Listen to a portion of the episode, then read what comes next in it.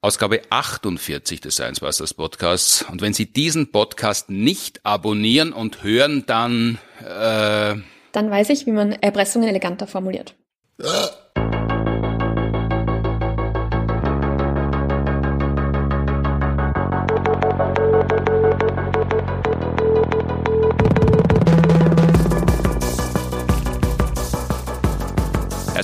zur 48. Ausgabe des Science Busters Podcasts und völlig richtig, es ist die vorletzte Folge vor dem großen Staatsakt anlässlich 50 Ausgaben des Science Busters Podcasts. Das ganze Land wird rosa ausgeflaggt und das ist die gute Nachricht.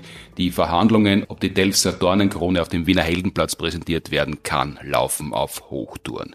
Produziert wird der Podcast wie immer mit Unterstützung der Uni Graz und der TU Wien. Mein Name ist Martin Puntigam und heute mir gegenüber Caroline Marco, Anglistin und Linguistin an der Uni Graz mit Schwerpunkt forensische Linguistik. Hallo. Hallo. Letzte Ausgabe haben der Molekularbiologe Martin Moder und ich gesprochen über RSV, was das ist, ob die nicht nur den Aufstieg geschafft haben, sondern auch die Klasse halten können und die Frage, warum das Coronavirus und viele andere Viren unsere Körperzellen verschmelzen lassen und was das eigentlich für uns bedeutet. Heute geht's wieder mal um Linguistik, nicht Naturwissenschaften, Geisteswissenschaften, ist ein Wissenschaftspodcast, das vergibt mir ganz gern bei der Geschichte der Science Busters, wo es hauptsächlich um Naturwissenschaften gegangen ist, dass es ja andere Wissenschaften auch noch gibt. In Ausgabe 35 war die Sprachwissenschaftlerin Lisa Korn dazu Gast. Sie hat ihre Dissertation geschrieben über Erst- und Zweitsprachigkeit anhand von Arnold Schwarzeneggers Sprache, nachzuhören in Hasta la Vista Linguistik. Heute geht's eben wieder um Sprachwissenschaft, aber nicht um Film, Bösewichte, sondern unter anderem um echte oder solche, die es gern wären, nämlich Erpresser und Erpresserinnen. Wie man einen Erpresserbrief schreibt, das wissen ja die wenigsten von uns, weil man es kaum einmal im Leben braucht, was man dabei beachten muss und wie man durch die Art des Schreibens den Täter, die Täterin entlarven kann oder ihnen zumindest auf die Spur kommen kann. Darum wird es gehen, unter anderem und auch um sprachliche Verstellungsstrategien allgemein, was ja gerade jetzt, wo Chatbots so raffiniert werden, eine besonders spannende Frage sein kann. Ganz zu Beginn, bevor wir uns den Erpressungen zuwenden und den Schriftstücken, die, um die es dabei geht, gehen wir paar Jahrzehnte zurück. Caroline, du bist promoviert heute. Du arbeitest an der Uni Graz als Sprachwissenschaftlerin mit Schwerpunkt forensische Linguistik. Forensik hat ja Mordstrom Karriere gemacht in den letzten 20, 25 Jahren. Ich habe einen Podcast gehört, Infinite Monkey Cage. Da war eine Forensikerin dort, wobei Forensik ist ja, glaube ich, so eine Sammelwissenschaft. Mhm, genau. Sie war, glaube ich, Genetikerin und sie hat gesagt, der Druck ist enorm im Gerichtssaal, weil es ist Urfahrt bei den Prozessen und dann warten alle, dass die Forensikerin kommt, weil dann wird spannend, das kennen sie aus dem Fernsehen und wenn die nicht spannend ist, dann sind sie richtig böse, die Geschworenen und aggressiv. Also sie hat es nicht nur geschätzt, dass es da viele Fernsehserien gibt. Du hast dich sprachlich auf die Forensik konzentriert, aber war, war das schon dein Wunsch als Kind? Hast du heimlich Aktenzeichen geschaut oder CSI, wenn es das damals schon gegeben hat und haben gedacht, ah, das mache ich später auch? Oder waren das Personen wie Franz Fuchs, von dem er auch die Bekennerbriefe in der Öffentlichkeit analysiert hat? Wie, wie, wie hat es begonnen bei dir? Also bei mir hat das schon relativ früh begonnen, dass mich solche Dinge interessiert haben. Mhm. Also während meiner Schulzeit ähm, habe ich schon sehr gern Detektiv gespielt und selber Fälle ausgedacht und gelöst mit Walkie-Talkies. Also diese, äh, ich bin ja älter als du, aber diese Wolfgang-Ecke-Bücher mit, mit selber auflösen und so, oder war, ah, das, das, schon aus, war das schon aus dem Mord? ja, wahrscheinlich, ja. Na, was eben auch so ähm, Detektivromane, die Knickerbocker Bande, also das hat mich schon sehr früh mhm. ähm, interessiert. Natürlich auch Sendungen wie Aktenzeichen, CSI, Navy CIS, war schon die, immer sehr die spannend. Die Knickerbocker Bande, also ja. diese Bücher, die man ja als Eltern eigentlich eher vermeidet, den Kindern vorzulesen. Also wir haben es so gemacht, wir haben sehr schnell mit Astrid Lindgren und der Wind in den Weiden und Winnie Pooh und so angefangen, damit die Kinder, wenn sie dann über so Sachen wie Knickerbocker Bande stolpern, schon wissen, dass es andere Dinge auch gibt. Aber das, das, war, das hat dich hineingelotst ja, in die Forensik. Ich glaube, glaub, das war der Anfang zumindest, ja. Das habe ich dann auch später nicht wirklich weiter verfolgt. Also dann sind andere Berufswünsche dazu kommen, mal. Aber, aber war, war sie eine Bande in Graz, die tatsächlich mit Lupe und, und, und, und Funkgeräten Walkie Durch den Garten gelaufen sind, ja. Also durch den Garten nur, also nicht durch den Bezirk. Nein, soweit nicht. Die Straße vielleicht noch auf und ab. Und, und er war es nicht so aufdringlich, dass ihr wirklich die großen Fälle der Polizei gelöst Nein, habt, weil die Polizei zu blöd war, Spuren zu sichern. Nein, nur in der Nachbarschaft, die Nachbarn beobachtet. Und, und welche Fälle hat es da gegeben? Nicht wirklich was. Wir haben uns das einfach aus ausgedacht und ähm, Autos beobachtet, die länger dort geparkt haben, die nicht hingehören und so. ähm, ja. D das habt ihr schon gewusst, dass Autos wo nicht hingehören? Ja, also bei uns war das damals eher doch eine kleinere Siedlung und da hat man gewusst, wer da wohnt und wenn dann halt jemand Fremder irgendwie geparkt hat oder spazieren gegangen ist, hat man sich das halt genauer angeschaut, in der Hoffnung, dass es spannend wird.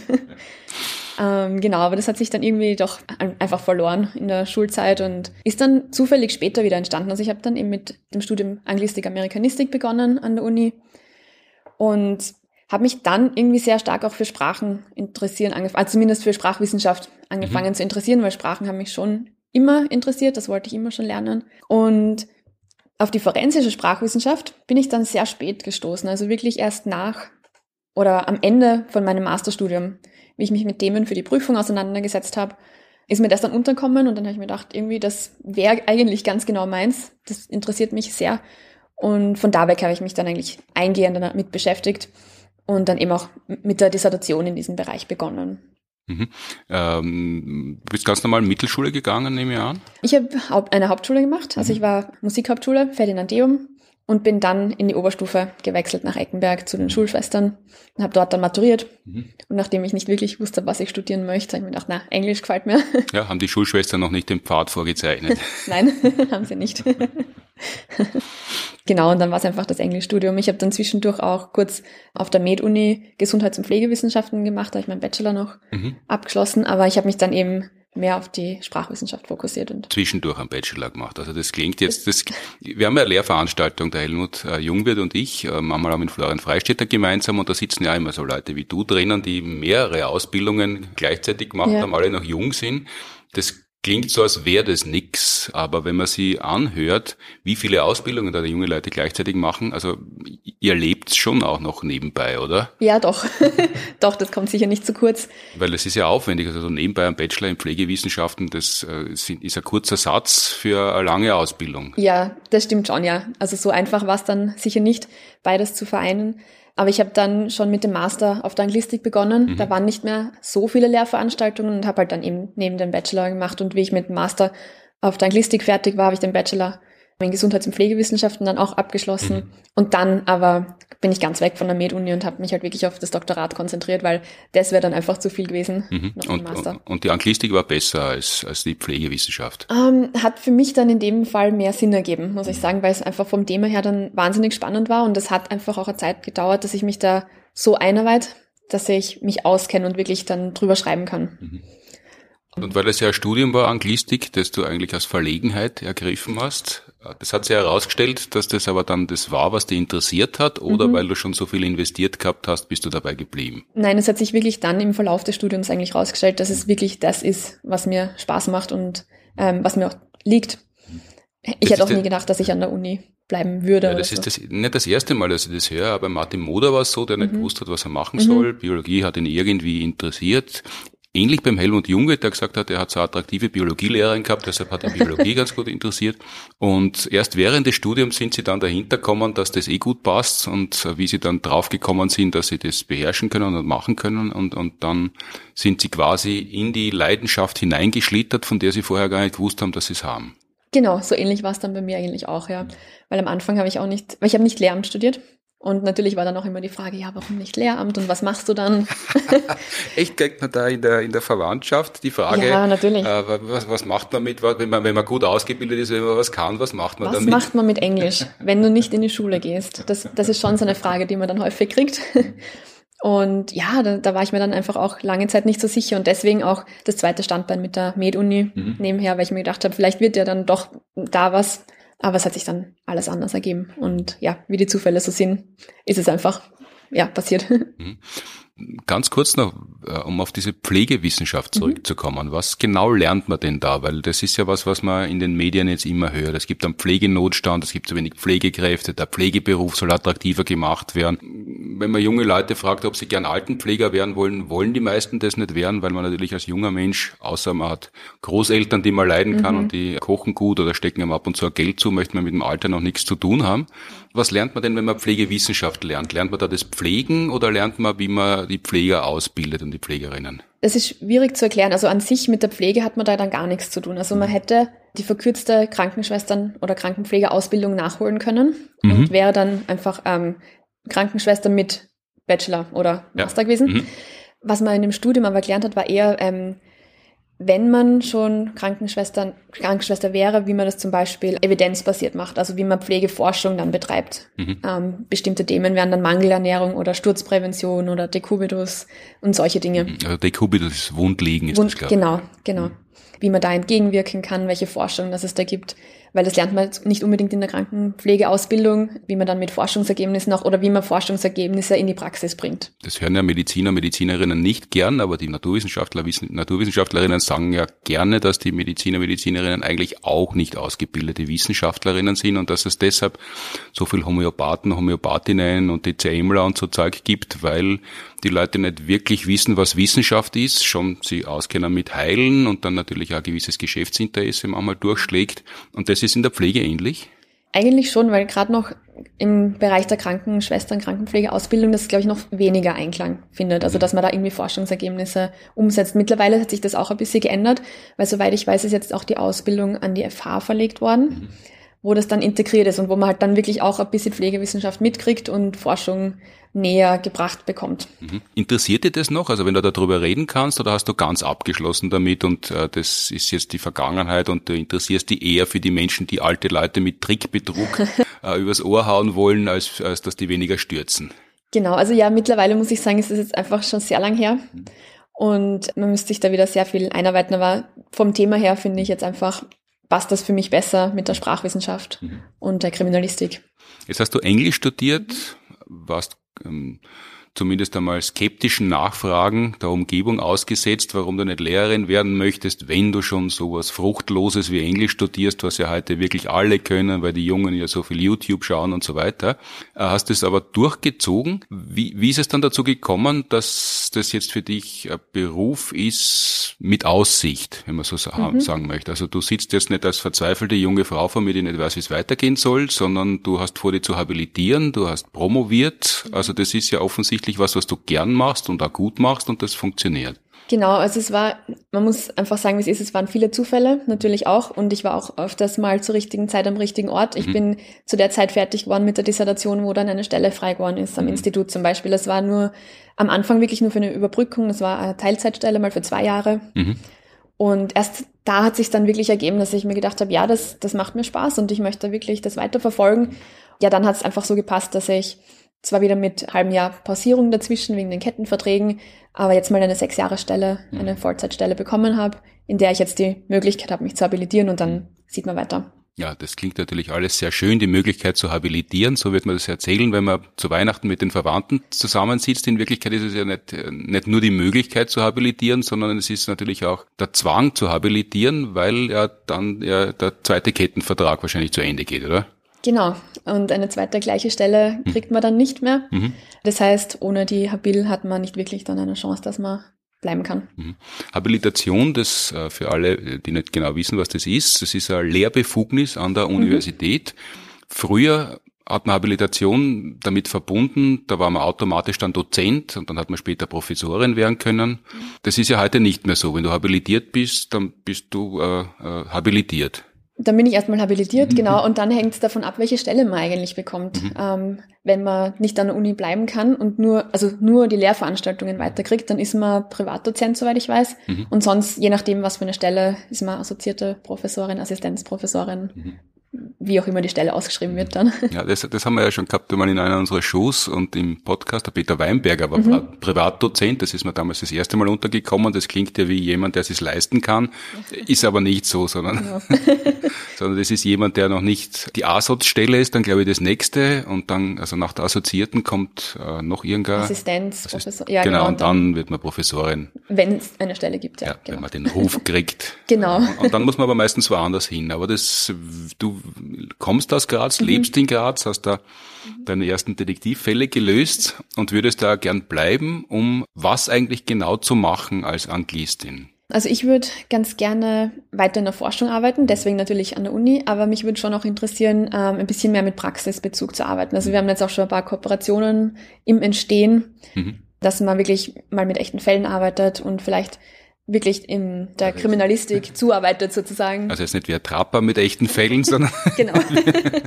Na, aber dass man halt eben das Wissen auch von der Forschung in die Praxis transportieren kann und anwenden kann und Methoden weiterentwickeln kann, verbessern, evaluieren kann. Also das wäre natürlich eine tolle Kombination, wenn sich das irgendwie machen lässt. Aber es ist noch weiter in der Zukunft. Mhm. Jetzt sind schon die Wörter gefallen, Kriminalistik, echte Fälle, Methodik. Und eingangs habe ich erwähnt, die forensische Linguistik. Forensik ist ja wie gesagt der Sammelbegriff für all diese Disziplinen, die zur Auflösung eines Kriminalfalls mhm. zum Beispiel äh, gebraucht werden. In dem Fall ähm, wäre es die Linguistin, weil zum Beispiel ein Erpresserbrief vorliegt oder Entführung und dann erwartet man sie an Erpresserbrief oder es gibt ein Bekennerschreiben. Ist, ist, ist das eigentlich dieselbe Disziplin, Bekennerschreiben und Erpresserbrief oder sind das zwei ganz unterschiedliche Dinge? Ähm, es sind unterschiedliche Textsorten, aber fallen alle genau in die forensische Sprachwissenschaft eigentlich hinein. Also im Prinzip geht es bei uns darum, alles, mit dem eine Straftat begangen wird, also das wäre dann zum Beispiel eben schon eine Erpressung, mhm. oder was im Kontext von einer Straftat produziert wird. Das kann von einem E-Mail, einem SMS, ein Bekenner schreiben, mhm. das kann eigentlich alles sein, das können anonyme Hinweise sein man möchte vielleicht, wenn ein anonymer Hinweis eintrifft, rausfinden, ob die Person mit dem Fall was zu tun hat. Wenn es dazu mhm. ein Schriftstück schon gibt, könnte man das vergleichen zum Beispiel. Also ob jemand nicht nur denunziert, sondern tatsächlich was weiß und genau. sie, sie erleichtern möchte, sein Gewissen erleichtern möchte, aber, aber nicht namentlich aufscheinen möchte, dann, also da muss man auf der Hut sein, wenn man beteiligt ist an einem Verbrechen, aber man möchte nicht aufscheinen namentlich, dann soll man das so schreiben, dass man damit nicht in Verbindung gebracht genau. werden kann. Unbedingt, ja. Aber dann könnte man, wenn jetzt zum Beispiel beim ursprünglichen Verbrechen auch ein Textmaterial vorhanden ist, könnte man halt vergleichen, ob das eventuell von derselben Person stammt, die was damit zu tun hat, oder ob man die Person ausschließen kann. Mhm. Bevor wir jetzt auf die Methodik genauer eingehen, ich schaue ja ab und zu das, was Forensic Files heißt, also das heißt, glaube ich, Murder Porn, nennen sie es in South Park. Es gibt ganz viele von diesen Sendungen. Podcasts, Krimi-Podcasts sind sehr populär und natürlich auch sehr zweifelhaft in Wirklichkeit, weil dort die Täter, Täterinnen im Mittelpunkt stehen und nicht die Opfer. Und gleichzeitig aber natürlich, wie soll man sagen, da, da ist man immer in Gefahr, dass der Täter der Popstar wird, mhm. der aber eigentlich nur ein grausames Verbrechen begangen hat. Dort gibt's oft Graphologen, die Handschrift beurteilen. Und anhand des, da, da, sagen wir, anhand des Augenrollens vermute ich jetzt, dass das eine Disziplin ist, die in der Sprachwissenschaft nicht besonders hoch angesehen ist es hat gar nicht so viel mit Ansehen zu tun, aber das wird tatsächlich oft uns zugerechnet mhm. und wir mit Handschriftenanalyse einfach auch gar nichts zu tun. Das ist eine andere Disziplin. Mhm. Aber ist das seriös? Kann man sagen, wenn jemand so und so schreibt, also jetzt nicht, dass man sagt, das ist so ein Charakter, das ist, ein, da kann man auf den Charakter des Menschen schließen, aber da kann man tatsächlich so vergleichen, dass man sagen kann, das ist die Handschrift von einer Person unzweifelhaft. Genau, und man muss da vorsichtig sein, weil es sind wieder, sind wie Astronomie und Astrologie. Mhm. Die Graphologen sind die, die dann vielleicht auf Verhalten schließen. Und die Handschriftenexperten sind die, die Schriften vergleichen. Aber da gibt es ja sicher auch einen griechischen oder lateinischen Fachausdruck, oder? Wüsste ich jetzt eigentlich gar nicht tatsächlich. Ich habe auch immer nämlich lange Zeit gedacht, das sind die Graphologen, mhm. aber die Handschriftenexperten, also das funktioniert schon, weil man halt auch unbewusst ähnlich schreibt. Mhm. Wie ist es denn, wenn Menschen so wie heute fast nicht mehr schreiben? Also es gibt ja Menschen, die oft monatelang nicht Hand, mit der Hand schreiben, dann, und die kennen das von mir, mhm aus einem anderen Zusammenhang, wenn wir ein neues Buch herausbringen, so wie jetzt, dann müssen wir nach den Shows und machen das auch gern, viele Bücher signieren. Und nach zwei Monaten schaut meine Unterschrift anders aus als am Beginn. Und wenn man jetzt aber umgekehrt lange nicht mit der Hand schreibt und da vorher keine große Übung hat und die Übung, die erschwingt man kaum noch während der Ausbildung. Also mein Sohn, der jetzt fast fertig ist mit der Schule, der hat viel, viel weniger mit der Hand geschrieben als ich seinerzeit dann ist das ja eigentlich nicht sehr seriös, weil sie die Handschrift automatisch verändert, obwohl dieselbe Person halt im Abstand von Monaten damit schreibt. Ja, genau. Also die Handschrift verändert sich oder kann sich sicher verändern. Manche können auch ganz gut unterschiedliche Schriften imitieren. Aber ähm, ich denke, dass es, ich meine, ich bin da jetzt in dem Bereich nicht unbedingt Expertin, aber gewisse Merkmale sich vielleicht doch ähneln, wie man einen Buchstaben ansetzt oder wo man anfängt bei den Buchstaben und dass mich vielleicht doch zumindest Rückschlüsse drauf ziehen kann, wenn es die Person absolut nicht sein kann. Mhm. Also in den Fernsehserien, die, also in den Folgen, die mhm. ich dann manchmal in der Nacht schaue, wenn ja. ich zwar schlafen gehen sollte, aber noch keine Lust dazu habe, dort ist es dann immer eindeutig. Dann ist es irgendwie ein, ein schräges K oder durchgestrichenes O, also so Sachen, die eigentlich nie jemanden unterkommen. Also meine Eltern haben noch U-Striche gelernt in der Schreibschrift früher, das macht ja schon ewig kein Mensch mehr. Also solche Auffälligkeiten gibt's ja in Wirklichkeit selten. Ja, eigentlich, also wirklich sehr selten. Das wäre ein Zufallstreffer, wenn man dann genauso ein Merkmal hat, das total selten in der Bevölkerung vorkommt und dann genau in zwei Texten natürlich auftauchen. Aber so ist es eigentlich grundsätzlich mit der Sprache, dass die sich auch verändern kann. Sagt mal so Pi mal Daumen, dass so zehn Jahre in, oder in zehn Jahren verändert sich die Sprache schon sehr und jetzt nicht nur die Handschrift. Was natürlich auch schwierig ist, wenn man jetzt gerade mit älteren Fällen arbeitet oder so, und dann Jahre später zum Beispiel ein anonymer Hinweis oder ein Bekennerschreiben reinkommt, dass man dann sagt, okay, aber wie vergleichbar ist die Sprache dann eigentlich noch oder welche Merkmale haben sich vielleicht verändert im Laufe der Zeit? Das ist auch abhängig vom Alter der Person. Also wenn die jetzt gerade in die Schule geht, wird die Sprache anders sein oder sich dann verändern, sobald sie in den Arbeitsalltag eintritt oder wenn sich die Umstände einfach verändern. Erpresser, Erpresserinnen im Volksschulalter schreiben anders, genau, die schreiben anders als Pensionistinnen. Es ändert sich die Sprache alle zehn Jahre persönlich, also, also individuell oder gesellschaftlich ändert sich die Sprache alle zehn Jahre ungefähr? Ähm, na, eigentlich für jede Person. Also das heißt, wir, das wir beide sprechen in zehn Jahren anders als heute? Eventuell. Also das ist nur so ähm, ungefähr, dass man sagt, wenn Texte mehr als zehn Jahre auseinander liegen, wird es schwer, das zu vergleichen. Man kann es natürlich noch vergleichen und man macht das auch, aber man muss zumindest bedenken, dass sich in der Zeit die Sprache schon verändert haben kann. Einfach durch die äußeren Umstände, weil man dann vielleicht ein anderes Umfeld hat, man hat vielleicht andere Aufgaben, die man jeden Tag bewältigen muss. Also vielleicht hat man einen Job gewechselt und dann hat man, mhm. muss man Sprache anders verwenden. Oder wenn jemand in Pension geht, wird er vielleicht nicht mehr so viel Kontakt mit, mit fremden Leuten haben oder wie im Berufsleben. Mhm wird sich die Sprache auch wieder ein bisschen verändern. Und wenn das halt gerade in der Zeit passiert ist, was man bei anonymen Briefen ja dann nicht weiß, kann das schon einen Einfluss haben auf die Ergebnisse und man muss das einfach im Hinterkopf behalten, dass das. Das ist interessant, weil das ist eigentlich nicht die Alltagsbeobachtung, wenn man, also jetzt bin ich selber schon mhm. älter, aber wenn man halt zuerst Großeltern, dann Eltern beobachtet, hat man immer den Eindruck, die reden immer gleich. Ja, das sind auch sehr subtile Unterschiede, die man nicht unbedingt wahrnimmt. Und deswegen, es geht auch wenn wir jetzt zum Beispiel Texte analysieren, auch gar nicht um den Inhalt, was die Person wirklich schreibt, sondern wie sie das schreibt. Mhm. Welche also Vorlieben? Jetzt, also, vor, also nicht mit Bleistift oder Kugelschreiber oder halt genau. aufgeklebt, wie man es aus den Fernsehserien kennt oder Fernsehsendungen, wenn Bekenner schreiben kommen, sondern welche Wörter man verwendet, in, in welcher Häufigkeit zum genau. Beispiel? Genau, in welcher Häufigkeit oder ob eine Person vielleicht Vorlieben hat für bestimmte Worte oder Wortkombinationen. Mhm. Und man kann dann in großen Textsammlungen auch überprüfen, wie häufig solche Kombinationen in der Gesamtbevölkerung oder in dieser Sprachgemeinschaft sind, mhm. um zu sehen, wie selten sowas ist. Und wenn, das, wenn ein Merkmal nicht sehr häufig auftritt im, im allgemeinen Sprachgebrauch, dann könnte man rückschließen, dass es eventuell von derselben Person stammen kann, wenn man das in zwei Texten findet oder in mehreren Texten. Mhm. Aber das ist immer diese Vorsichtsfloskel, die ihr verwendet. Man könnte, dass es eventuell sein könnte. Also so, so sicher kann man sein. Genau. Also es sind immer nur Hinweise, aber, ja. aber keine Sicherheiten. Genau, das auf jeden Fall. Also es sind, es ist wahrscheinlich in der Ermittlungsphase sehr nützlich, wenn man Verdächtige ein- oder ausschließen kann oder wenn es eventuell auch gar keinen Verdächtigen noch gibt, sondern nur jetzt ein Schriftstück, dass man einfach mal ein Profil erstellt. Welche Person mhm. könnte so einen Text produzieren? Mit welchem Hintergrund würde, oder welcher Hintergrund würde passen? Mhm. Und dann könnte man erste Hinweise liefern, dass die Ermittlungen dann zum Beispiel in die Richtung einmal starten können. Mhm. Oder eben, wenn mehrere Schriftstücke vorliegen, man hat vielleicht zwei, drei Verdächtige und dann könnte man einen vielleicht ausschließen, weil der einfach nicht zu dem Text passt oder der Schreibstil komplett anders ist. Wo habt ihr denn, wenn du sagst, äh, Kooperationen sind in Vorbereitung mit echten Fällen, dann wird sie ja mit standardisierten Fällen arbeiten und forschen oder zumindest ausgebildet werden, damit sie das einmal beherrscht. Drohbriefe im Alltag sind ja normalerweise von irgendwelchen Bots verfasst, dass jemand das Passwort geknackt hat und dann beim Betrachten pornografischer Filme gefilmt hat und jetzt soll man so und so viel Bitcoin überweisen. Das ist ja das Maximum und da kann selbst der Laie feststellen, das ist Unsinn und kann das löschen.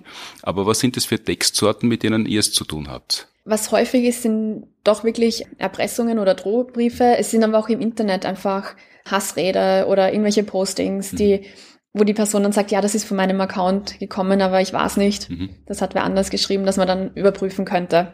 Stimmt das oder kann das wirklich sein? Oder ist der Stil schon sehr typisch für diese Person oder eben auch nicht? Und das passiert tatsächlich schon oder das ist eine Möglichkeit, auf die ihr ausgebildet werdet, weil es halt immer häufiger wird? Genau, das ist also Persönlich habe ich jetzt noch nicht wirklich in vielen Fällen gearbeitet, aber das kriege ich mit von Kolleginnen und Kollegen, die in, auch in der Praxis arbeiten, mhm. wo es dann auch oder um SMS geht, wenn zum Beispiel eine Person verschwindet und es kommt ein SMS von dem Handy. Und viele Verwandte zum Beispiel denken sich, ja, das klingt aber nicht wie diese Person. Und dann könnte man schauen, stimmt das oder ist das wirklich nur Bauchgefühl? Woran könnte es liegen? Lebt die Person vielleicht eigentlich überhaupt noch oder ist, hat das wer anders von dem Handy geschrieben? Mhm. Genau. Wenn du sagst viele Kolleginnen und Kollegen, ist das tatsächlich so ein florierender Beruf? Weil davon hört man ja eigentlich wenig in der Öffentlichkeit. Genau, man hört wenig davon und in Österreich ist es auch ganz am Anfang, muss, muss man so sagen. Aber in Deutschland, beim Bundeskriminalamt zum Beispiel, gibt es schon seit den 1990 eine eigene Abteilung für die Autorenerkennung. Mhm. Und im angloamerikanischen Raum ist es sowieso auch schon sehr weit verbreitet. Da ist es auch ursprünglich, also das ein, eins der Ursprungsländer, sagen wir so, da wird das auch sehr viel in der Praxis angewandt und viele Sprachwissenschaftler, die dann auch vor Gericht aussagen müssen und ihre Expertise preisgeben.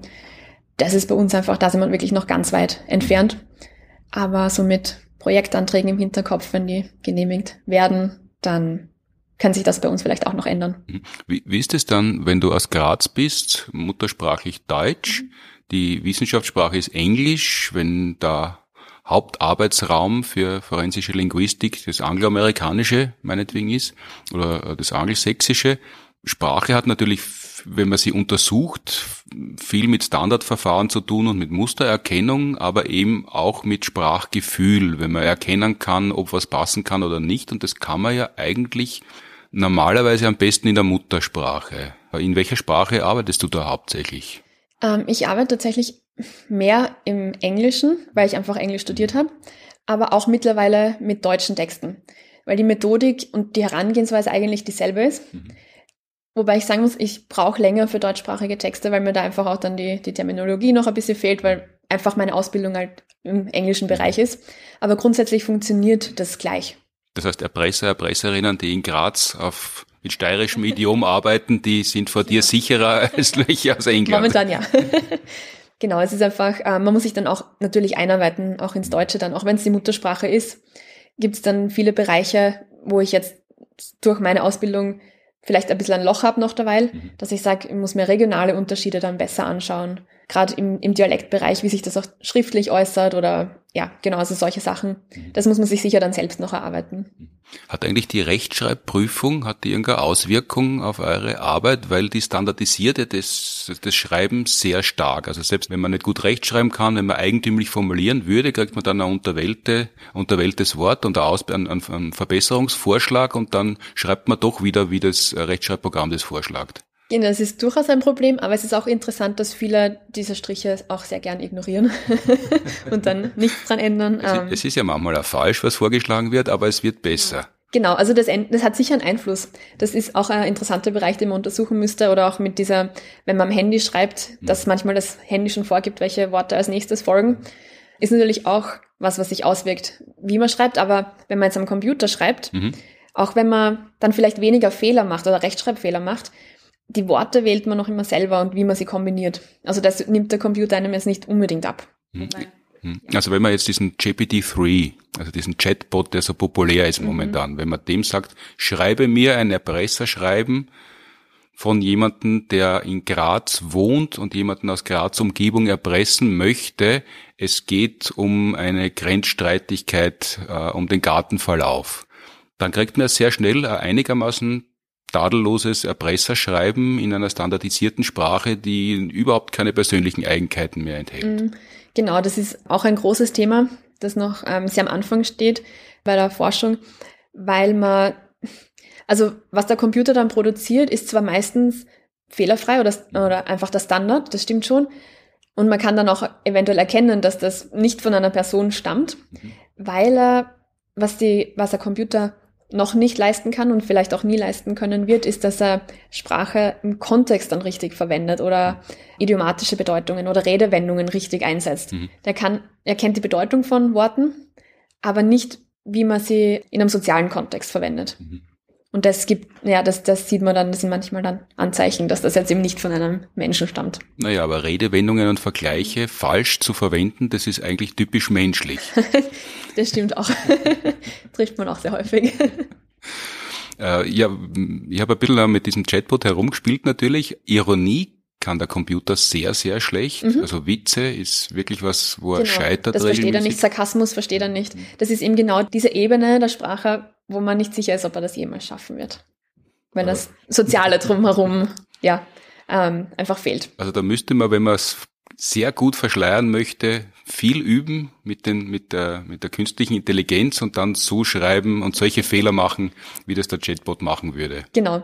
Weil äh, Menschen, also oder gerade bei anonymen Schreiben versuchen die Leute natürlich schon auch sehr häufig sich zu verstellen, auch wenn sie es nicht über einen Chatbot oder über einen Computer machen dass sie die Sprache zum Beispiel vereinfachen oder versuchen, als Nicht-Muttersprachler sich auszugeben. Und ja. da könnt ihr dahinter kommen, wenn jemand Rade bricht, um dem sogenannten Ausländer das zuzuschieben, das, genau. das kann man erkennen. Das kann man erkennen, weil äh, jemand, der die Sprache beherrscht, andere Fehler macht als jemand, der sie wirklich nicht beherrscht. Mhm. Da gibt's auch so Systematiken, die man sich anschauen kann, wenn jemand ähm, eine Sprache erwirbt, erwirbt er die meistens in gewissen Phasen. Mhm.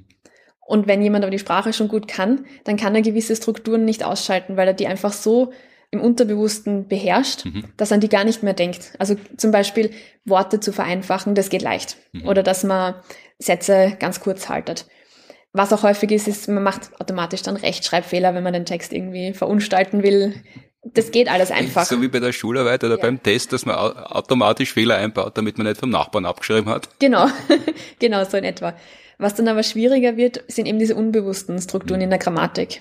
Und das kann man nicht einfach ausschalten als Muttersprachler. Und da sieht man dann schon Unterschiede. Wie muss sich die Sprachwissenschaft entwickelt haben, dass du heute sagen kannst, man sieht Unterschiede? Weil das muss ja irgendjemand einmal angefangen haben zu untersuchen, aufzuzeichnen, zu standardisieren.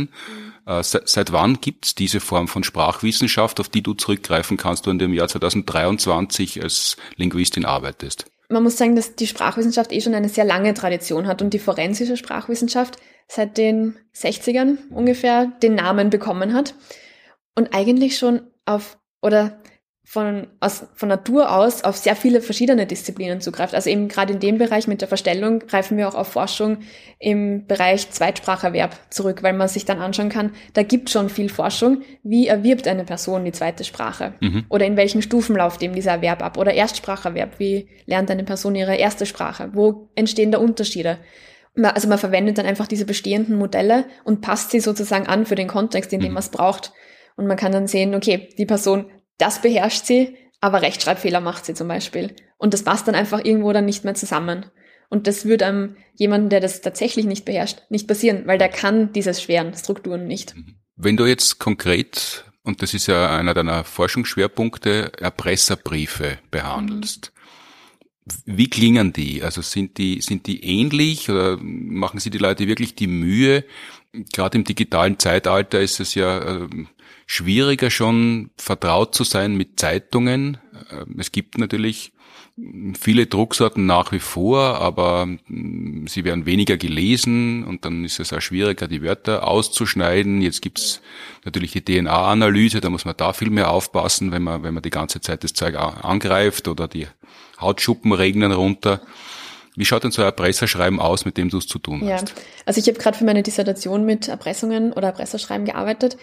Ähm, also was man tatsächlich nicht so häufig antrifft, sind gerade diese aufgegebenen Buchstaben. es ist, es ist sehr viel Arbeit, das zu machen. Und natürlich ähm, nicht nur viel Arbeit, sondern man hinterlässt auch sehr leicht DNA-Spuren irgendwo. Also das passiert dann einfach mal. Aber, aber das ist wirklich dann ein erster Hinweis, dass das nicht so ein fleißiger Erpresser ist, weil er zu faul ist, um die Sachen aufzukleben? nicht unbedingt. ähm, aber es ist, ähm, ich glaube, das ist schon auch ein Effekt von den Medien. Da sieht man das dann vielleicht immer wieder mal und dann hat man so die Vorstellung, dass, dass das in echt auch so ausschaut. Mhm. Aber sehr selten dass man sowas aber dann man kann ja dann die Handschrift vermeiden, das wäre ja günstig. Genau, aber am häufigsten trifft man dann doch digital produzierte Schreiben an, also einfach ja in Word formulierte Texte, ähm, die sehr häufig eine Briefstruktur aufweisen. Zum Beispiel ein Geschäftsbrief, aber auch mit Briefkopf, Ab mit Briefkopf Absender und genau Absender, Anrede, Unterschrift mit natürlich irgendeinem mit Absender auch. Ja, erfundene teilweise, also. ja, natürlich.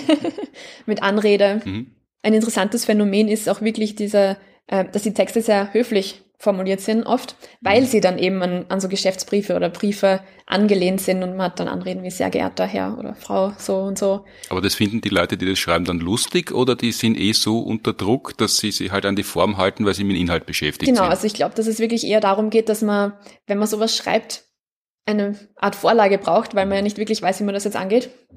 Und nachdem ein Brief höflich geschrieben ist, ähm, trifft man sowas sehr häufig, ja. Und da steht, sehr geehrte Frau Marco. Genau, und auch die Höflichkeitsform, ähm, also das Sie ist sehr häufig mhm. drinnen. Also mit einer Du-Anrede findet man es seltener. Mhm. Wäre das ein Hinweis schon, dass, dass es da gewisse Nähe schon gibt, wenn jemand mit Du erpresst wird? Könnte tatsächlich ein Hinweis sein, ja. Müsste man sich natürlich den Rest vom Text dann auch noch anschauen. Aber das könnte schon ein Hinweis sein, ja. Mhm weil das also, bei uns doch in der gesellschaftlichen Strukturen so verankert ist, dass man sie verwendet, wenn man jemanden nicht kennt. Das ist nämlich auch was, was man vielleicht dann nicht so leicht unterdrücken kann in dem Moment. Äh, dass, dann nicht, dass man nicht so vertraulich wird, wenn man erpresst. Ja, genau, dass man den Abstand noch wahrt. Damit es nicht zum Stockholm-Syndrom kommt. Genau. Damit man nicht sympathisiert mit dem Opfer. Und ist auch wahrscheinlich leichter, sowas zu schreiben, wenn man die Person dann nicht wenn man der Person nicht so nah ist. Und sind die dann umfangreich, diese Schreiben, oder ist es aufs Wesentliche reduziert? Es ist unterschiedlich. Meistens sind sie relativ kurz. Hm. Natürlich, man hinterlässt auch mehr sprachliche Spuren, je länger der Text wird. Aber interessanterweise gibt es auch Ausreißer nach oben, wo dann, also zum Beispiel in Amerika, da fällt mir jetzt nur gerade ein Fall ein, dass da ist ein, ein, Brief wohl auch so drei, vier Seiten lang dann gewesen. Und da, natürlich hat man viele Anhaltspunkte Wobei man bis heute auch nicht weiß, wer den geschrieben hat. gut, das ist, aber gut, Bekennerschreiben sind ja gern länger, weil genau. ja die Truther haben oft was zu sagen. Genau. Aber die Erpresser, Erpresserinnen, die wollen ja eigentlich Geld haben. Genau, das ist dann eher kürzer und meistens aufs Wesentliche reduziert. Also ähm, die Forderung, eine Drohung und mit also Konsequenzen und eventuell dann noch Übergabemodalitäten. Es gibt natürlich auch Briefserien, wo das in, nicht im, im ersten Brief schon alles drin steht, wo dann der Erpresser schreibt, der meldet sich im nächsten Schreiben wieder und mhm. dann mit den Übergabemodalitäten. Das gibt's natürlich auch. Und ist das tatsächlich, äh, wenn es die Briefform ist, äh, auch die Versandform Brief nach wie vor die häufigste? Ähm, das könnte ich jetzt so pauschal gar nicht sagen, aber vermutlich werden auch schon viele mit E-Mail mhm. ähm, verschickt weil es ja nicht so schwer ist, sich jetzt eine anonyme Adresse zu erstellen, wobei die Nachverfolgung auch schon sehr weit ist. Also Eben, das, das hätte ich mir gedacht, da braucht man sich dann wegen der DNA keine Sorgen mehr machen, weil die, da hat man die, andere Probleme. Die, die, digitalen Kennzeichen von nahezu allen Schriftformen, selbst von einem Word-File, gibt es ja so viele Informationen im Hintergrund, dass man eigentlich nahezu schon sehr deutlich zum Ausdruck bringt, wer den wo geschrieben haben könnte. Ja, genau wenn man es über gewisse Browser macht, ist es natürlich leichter, das zu verschleiern, wo es wirklich herkommt. Dann kann man es für die ganze Welt schicken. Ja, aber gibt schon viele Möglichkeiten mittlerweile natürlich, das auch dann nachzuverfolgen, wo das herkommen ist. Mhm. Hast du so, was man ja immer wieder hört, dass so Hackergruppen haben Geschäftsmodelle aufgesetzt, wo man große Firmen überfällt, ja Netzwerke dann das, die Daten verschlüsselt und damit stiehlt und die dann erpresst. Das machen aber in der Regel, ähm, liest man zumindest, nicht immer die Leute, die die Software geschrieben haben und das Konzept entwickelt haben, sondern die verkaufen das dann tatsächlich an mhm. die sogenannte organisierte Kriminalität und die, die das Erpressergeschäft besser versteht, die erpressen dann wie, wie, wie kriegen denn da die Firmen das zugeschickt, ähm, dass man dann den Erpressern nicht auf die, auf die Spur kommt? Weil da geht's ja um, um zig Millionen äh, Euro oder Dollar. Also da geht es ja um sehr, sehr viel Geld und da wäre es ja gut, wenn man den Leuten auf die Schliche kommen könnte, die ganze Ministerien oder Krankenhäuser oder Universitäten erpressen damit oder Konzerne. Aber die sind ja offensichtlich in der Lage, ihre Forderungen zum Ausdruck zu bringen, ohne dass man sie gleich findet. Genau, ja, man kann halt solche Texte schon auch oder E-Mails schon auch mittlerweile über durch die ganze Welt schicken und das wirklich so verschlüsseln, dass es schon sehr schwer wird, gerade ins Darknet wieder zurück zu verfolgen zum Beispiel, weil man da schon wirklich relativ sicher ist. Ja, also müsste ich, müsste ich mir eigentlich genauer anschauen, wie die ihre Forderungen dann stellen, ob das wirklich elektronisch dann ist, nehme ich jetzt schon mal an. Aber wie die das versenden, nachdem die die ganzen Daten auch klauen können und sich einhacken. Naja, das ist ja, was, was stehlen oder, also Entführung ist schwierig, weil ein lebender Organismus ist, das unterschätzt man ja, dass man den eben wie du ja bei der Veranstaltung, wo wir uns kennengelernt haben, im Literaturhaus erzählt hast, es ist nicht nur schwierig, den unterzubringen, sondern lebender Organismus, wie ein Mensch, lebt ja oder ein Tier und hat also Stoffwechsel. Also das muss man ja alles mhm. berücksichtigen, dass, dass, die Person essen muss und dass die natürlich aufs Klo gehen muss und dass die schlafen muss und dass die krank werden kann. Äh, also das Entführen von lebenden Organismen ist relativ schwierig. Genau, ja. Aber man kann ja irgendwas anderes machen. Aber selbst dann, wenn man was gestohlen hat, mhm. ist es ja noch einmal schwieriger, ans Lösegeld zu kommen, wenn man es haben möchte. Mhm. Was nämlich auch interessanterweise nicht so selten vorkommt, ist, dass Lebensmittelfirmen erpresst werden, dass zum Beispiel Produkte verunreinigt werden mhm. sollen oder so, wo man nicht wirklich gar nichts stiehlt oder Ich glaube, das war dieser berühmte Dagobert-Erpresser, oder? Genau, den hat es auch gegeben und eben das das Krümelmonster, soweit ich mich erinnern kann, das Kekse gefordert hat für ein Kinderkrankenhaus, wenn ich mich da jetzt richtig erinnere. Ähm, ja, gibt, also gibt auch wirklich solche Fälle, wo die Leute nichts mitnehmen oder nichts stehlen oder niemanden entführen müssen dafür. Also das, was man Robin Hood unterstellt, genau. der, der, ja eine große literarische Erfindung ist, so wie wir ihn heute kennen. Mhm. Also dass man fürs Gute die Bösen, die Reichen, die Unnachgiebigen erpresst, das gibt's auch, das ist aber eher die Ausnahme wahrscheinlich. Ja, genau ja, das trifft man nicht so häufig. Also so wie das Krümelmonster ist nicht so häufig anzutreffen. Wenn du sagst, die Leute sind oft sehr höflich, dann sind sie ja wahrscheinlich nicht nur in der Anrede höflich, sondern auch in den weiteren Schriftstücken. Was bedeutet das konkret? Ja, es sind häufig, sieht man Formulierungen wie, ja, wir bitten Sie um eine Spende oder ja, also wirklich so als, als Bitte formuliert, die ganzen Forderungen, dass sie nicht so, also aufdringlich ist jetzt wahrscheinlich das falsche Wort, aber nicht so, so ernst oder böse wirken, wie es eigentlich ist. Und dass man sich selbst dann vielleicht auch leichter macht, was man da gerade macht, zu tun. Also das Selbstbild der Menschen, die solche Sachen schreiben, ist schon, dass sie nicht die allerbösesten und gemeinsten sind, sondern sie machen halt was, was vielleicht nicht okay ist, aber eigentlich sind sie gut. Kann, ja, kann manchmal durchklingen, mhm. dass sie sich zumindest benachteiligt fühlen in irgendeiner Weise und sagen, ja, das steht uns eigentlich zu oder ja, genau. Und es ist halt auch leichter, wenn man dann jemanden um eine Spende bittet, als wenn man sagt, wir hätten gern das Geld für irgendwas anderes. Naja, aber das ist ja schon am Rande des Zynismus, wenn man so einen Euphemismus ja. verwendet, mhm. also eine Schönfärberei. Und wie verträgt sie das dann dann mit den Drohungen? Wir bitten Sie höflich, eine Spende zu hinterlegen, sonst ertränken wir einen Hund. Also das ist, ja schwierig zu kombinieren. Ist schwierig zu kombinieren und ist auch natürlich, wenn man so drüber redet und das analysiert, sehr amüsant. Mhm. Aber im echten Leben ist es, ist es natürlich trotzdem auch ernst zu nehmen und auch wenn das lustig formuliert ist, steht dann was dahinter. Mhm. Und man weiß ja dann auch nicht wirklich, wozu die Person fähig wäre oder was sie bereit wäre zu tun und wann der Humor dann vielleicht verloren geht. Mhm. Also das ist tatsächlich eine Arbeit, die sehr theoretisch ist, mhm. äh, mit Mustererkennung, Sprachforschung, aber wo es in der Praxis, wenn du dann tatsächlich mit der Polizei zusammenarbeiten würdest, schneller mal um Leben und Tod ginge? Ich glaube, dass bei uns wahrscheinlich nicht so dramatische Fälle sind. Aber natürlich, man weiß es dann ja nie, was die Person dann machen würde. Und es ist halt jetzt nur die Sprachwissenschaft kann einen Fall alleine auch nie lösen. Mhm. Ähm, das ist immer nur ein Teil in der, im Ganzen. Und ähm, man kann dann eben, wie gesagt, Hinweise geben auf eine Person vielleicht oder eine Person ausschließen. Aber im Endeffekt gibt es dann noch ganz viele andere involvierte Personen, die dann wahrscheinlich die entscheidenden Schritte einleiten müssten, wenn man merken würde, es, es wird brenzlig werden. Mhm. Wie seid ihr jetzt eingeordnet in der Rangordnung der Kriminalarbeit, also der Kriminalistenarbeit? Kommt es ja gleich, also wenn es ein Schriftstück gibt, sagen die Kriminalpolizisten, ah klar, da gibt es so ein Schriftstück und da kommen die Sprachwissenschaftlerinnen, weil mit denen haben wir so gute Erfahrungen gemacht, oder kommt die Polizei dann erst dann zu euch, wenn sie mit der echten Polizeiarbeit nicht mehr weiterkommt und dann sollen meinetwegen die Linguistinnen auch einmal einen Blick drauf werfen. Genau, also so ist es eher in Österreich, ähm, nachdem das in Deutschland schon relativ gut etabliert ist und die wirklich beim Bundeskriminalamt angesiedelt sind, kriegen die auch sehr viel Datenmaterial. Und die sind auch dann, wenn solche Fälle sind, schon durchaus die erste Anlaufstelle oder eine der ersten Anlaufstellen, wo das dann weitergeleitet wird. Also die sind auch recht ausgelastet mit ihrer Arbeit bei uns ist es halt dann ähm, mit, ja, vielleicht probieren wir es, schauen wir mal.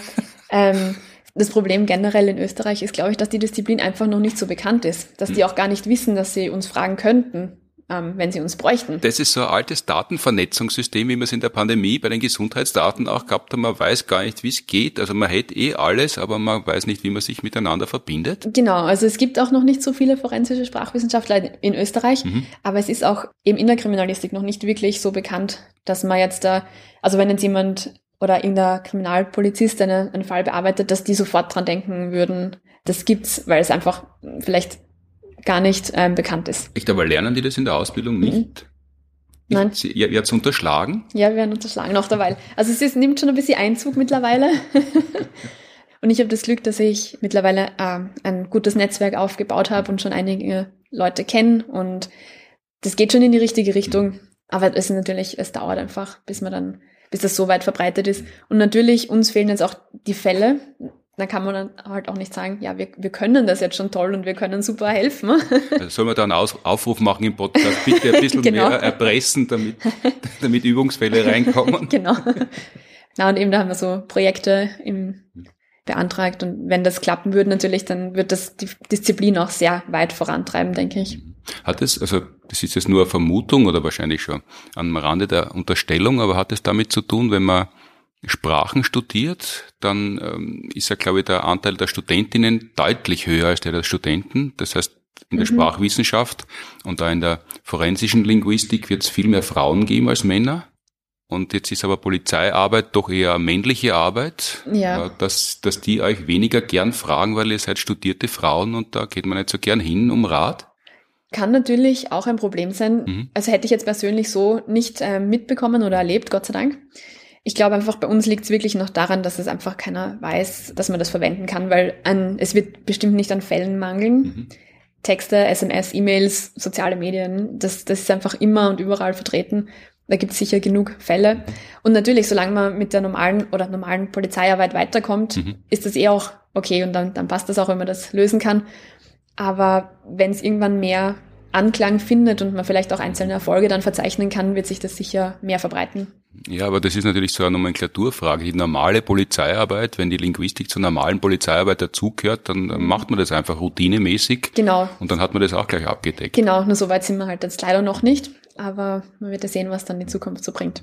Wenn es da so Fälle gibt, die äh, in die Öffentlichkeit geraten, die populärer werden, wie von der Sigrid Maurer, die von dem sogenannten Bierwirt beschimpft worden ist, das wäre dann euer Zuständigkeitsbereich. Genau, das würde passen eigentlich. Da könnte man sich anschauen, inwiefern das dann auch stimmt oder wer dann wirklich mhm. ähm, was ähm, verfasst hat.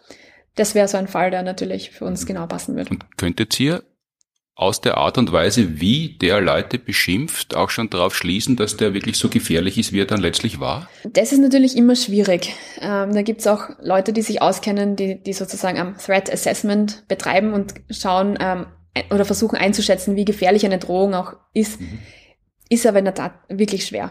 Man bräuchte sehr viele Beispiele von der Person, um einzuschätzen, wie, wie ernst sie was meint. Mhm. Weil ähm, Absichten oder Intentionen aus der Sprache rauszulesen, ist einfach so ein Bereich, der sehr schwammig ist und, und auch gefährlich sein kann, weil man einfach nie reinschauen kann in jemanden.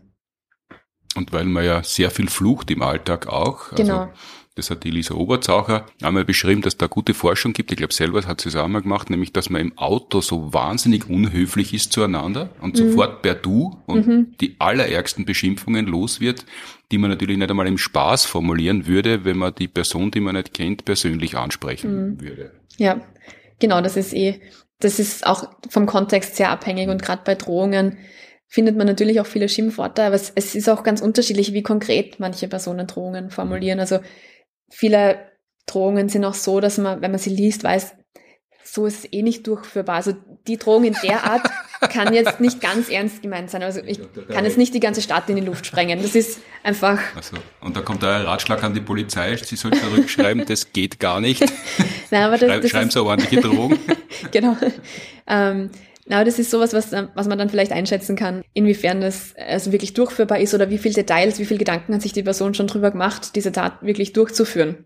Ist das sehr konkret oder ist das sehr vage? Aber natürlich, was die Person dann im Endeffekt macht, kann man dann nie so genau vorhersehen oder Also, vorhersagen. wenn, wenn eher so ein bisschen dilettantischer Unsinn drinnen steht, wo man merkt, also der besitzt nicht das handwerkliche Geschick, um das durchzuführen, dann ist das eher ein Wutableiter als eine Mhm. Genau. echte Drohung. Und das ist es auch sehr häufig, muss man sagen, dass ähm, wenn eine Drohung ausgesprochen wird oder verschickt wird, dass das den meisten Leuten, so blöd es klingt, auch schon reicht und dass die Durchführung von der, also von der angedrohten Handlung Mhm. gar nicht so häufig ähm, dann zustande kommt. Jetzt hast du das eh schon erwähnt, das ist oft lustig, wenn man darüber redet, Mhm. aber im, im Ernstfall ist es dann halt der Ernstfall Mhm. und für die Menschen, die bedroht werden und die erpresst werden, ist das natürlich furchtbar und eine unglaubliche Drucksituation. Seid ihr, also da kommt dann immer das psychologische Interventionsteam und so Mhm. hört man das, wenn man sich nicht damit beschäftigt hat und keinen Einblick hat, so wie ich, dann kennt man nur diese Schlagwörter aus den Medien. Äh, Aber seid ihr dann noch involviert? Also wenn, wenn du sagst, die Erpresserbriefe und die Drohungen kommen in Etappen, ich melde mich dann im nächsten Brief, seid ihr dann in, den, in die Antwort schreiben auch schon involviert, wie man das am besten formuliert, um das Gegenüber aufs Glatteis zu locken? Na, das eigentlich gar nicht. Also das ist, es, unsere Arbeit bezieht sich dann wirklich nur zum Beispiel darauf, ähm, zu analysieren, kommen die Briefe tatsächlich von derselben Person zum Beispiel oder sind es vielleicht mehrere Leute, die das schreiben? Ist auch ähm, zum Beispiel bei Bekennerschreiben nicht immer ganz einfach, weil das wird dann öfters von Gruppen produziert oder da sind mehrere Leute beteiligt. Kann man das überhaupt dann erkennen, wie viele Leute dahinter stecken? Ähm, oder ist es ein Einzeltäter oder sind es mehrere? Das wäre dann eher auf der Seite die Aufgabe. Also nicht im Antwortschreiben. Und wenn du das machst, äh, interessierst du dich sprachlich dafür und dass Forscherinnenkarriere weitergeht und dass das mit dem Alltag verbunden wird, also mit der Praxis. Aber dann ist ja mehr oder weniger das Ziel, unter anderem, dass du irgendwann einmal in einer Nachrichtensendung sitzt, wenn es Bekennerschreiben gibt und erklärst, was das für eine Person sein kann. Weil das, wird ja manchmal gemacht, dass man, dass man versucht, diese Person, die, die droht, die erpresst, in der Öffentlichkeit zu provozieren, weil man davon ausgeht, die, die ist so eingebildet und so stolz auf das, was sie macht, dass man, dass man die Schwachstellen durch Beleidigungen bloßlegen kann. Äh, Das, das wäre dann das Berufsziel. Na, nicht unbedingt. dann eher im Hintergrund die Forschungsarbeit und vielleicht ein bisschen die Anwendung in der Praxis dann. Aber das wird sich dann zeigen, wie sich das machen lässt in Österreich. Wenn du forschst, dann ähm, musst und wirst du auch lehren. Wie schaut dann so eine Lehrveranstaltung aus, die du hältst? Also ich habe das Glück, dass ich ähm, das Zertifikat in Forensic Linguistics am Institut für Anglistik koordinieren darf. Mhm. Das heißt, ich habe meine Lehrveranstaltungen nur für dieses Zertifikat und ich unterrichte dann zum Beispiel eine Einführung in die forensische Sprachwissenschaft. Ein Kurs ist die Autorenanalyse, da beschäftigen wir uns wirklich mit Stilanalyse und Schreibstilen. Ein Kurs ist dann ein kleines Forschungsprojekt in diesem Bereich. Und der vierte Kurs, den ich unterrichte, der ist, der beschäftigt sich mit Sprache im Gericht und bei Polizei, weil das ist auch ein Teil der forensischen Linguistik, auch wenn er ein bisschen vernachlässigt wird. Und Also wie die Polizisten, Polizistinnen untereinander, untereinander kommunizieren oder wie, wie, wie die Fachsprache so kompliziert ist, dass man nicht einmal eine eigene Anzeige, die man aufgegeben hat, dann gut lesen kann, weil das so fachchinesisch ist? Genau, ungefähr so. Ähm, na, da geht es auch drum, zum Beispiel, wie man mit, mit Zeugen kommuniziert oder wie man mit Verdächtigen kommuniziert. Vernehmungstechniken fallen da auch ein bisschen hinein. Das ist ein bisschen, es überschneidet sich mit der Psychologie natürlich, aber wie man mit Kindern spricht, also was, wie man Fragen an Kinder stellen sollte, dass das auch ankommt und dass man die Antworten kriegt, die man gern haben möchte. Oder wenn Leute kommen, die vielleicht nicht so gebildet sind und das Zeugen aussagen sollen, dass man denen oder dass man die so unterstützt, dass sie eine gute, fundierte Aussage machen können, weil sie es eigentlich ja können, Mhm. Aber man muss ihnen dann vielleicht Hilfestellungen geben oder dass man schaut, braucht die Person einen Mediator dazwischen, der, der ihr hilft, der das sozusagen das Rechtsdeutsch übersetzt, Mhm. weil es ja auch für gebildete Leute oft schwer ist, irgendwie ähm, Gesetzestexte zu verstehen oder worum es überhaupt geht, Mhm. dass man das denen so dann irgendwie Also, also nicht, nicht, dass jemand, der sprachlich schwach ist, äh, eine gute Performance bei der Zeugenaussage macht, sondern dass man wirklich das herausbekommt aus der Person, mhm. was die sagen kann und sagen möchte. Genau, dass man die Informationen kriegt, die man braucht, nicht, dass man da jetzt irgendwie manipuliert oder dass man mhm. jemanden besser darstellt oder so, sondern dass die wirklich das beitragen kann, was sie beitragen kann.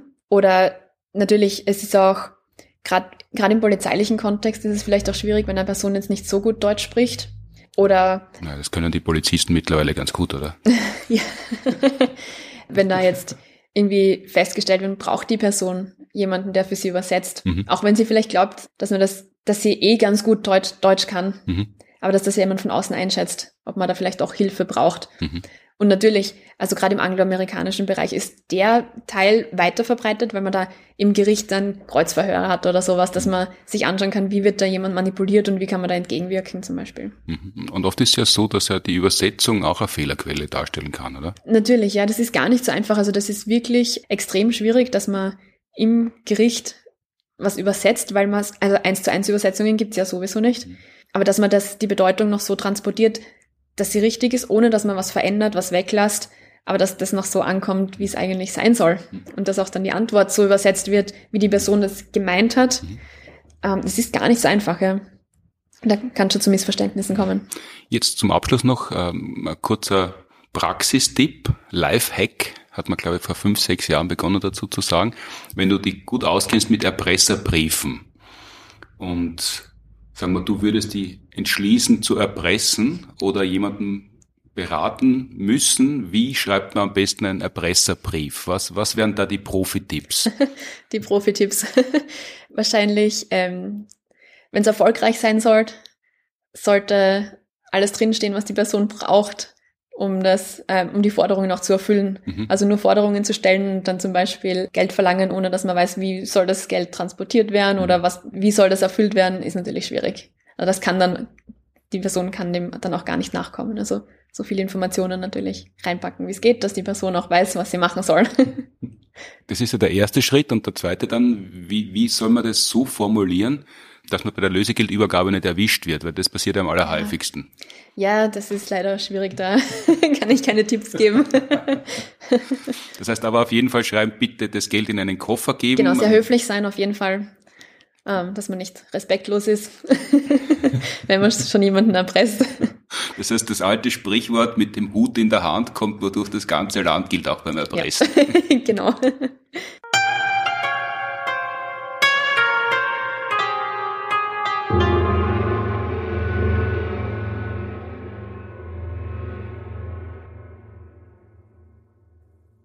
So, ich glaube, jetzt haben wir alles durchbesprochen. Wenn jemand ein Erpressungs Verbrechen vorhat, dann ist er, glaube ich, bestens gerüstet, zumindest wie man das Bekennerschreiben oder den Erpresserbrief verfasst und können ruhigen Gewissens zu den Tipps und Verkündigungen kommen. Nach wie vor ist Jubeljahr 15 Jahre Science und wir werden nicht müde, auf unser Buch hinzuweisen. Wissenschaft ist das, was auch dann gilt, wenn man nicht daran glaubt, erschienen im Hansa Verlag und das Hörbuch gelesen von Thomas Leubel und uns im Hörverlag.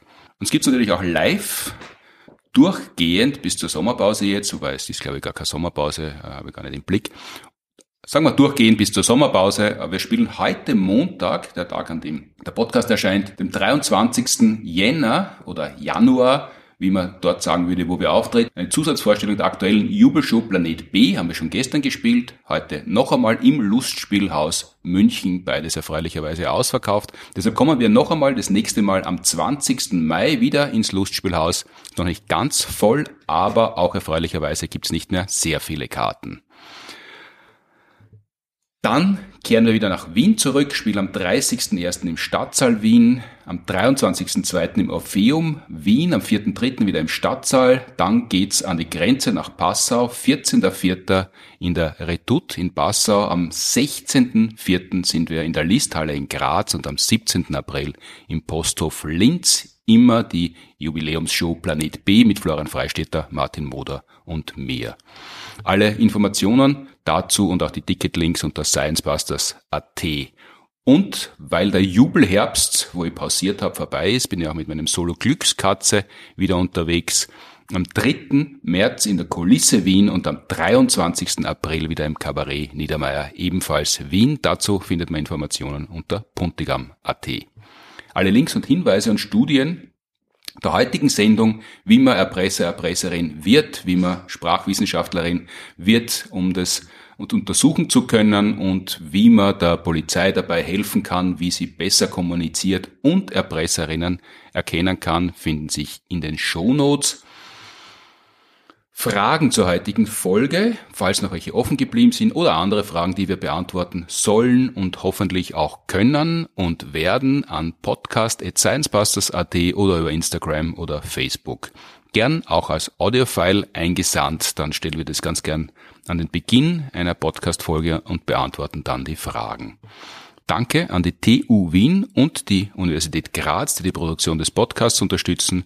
Danke fürs Zuhören, downloaden, streamen, abonnieren, bewerten, empfehlen, erpressen und bekennen und was man sonst noch alles mit einem Podcast machen kann. Danke Caroline Marco für die Auskunft. Bis zum nächsten Mal. Wiederschauen. Bis zum nächsten Mal.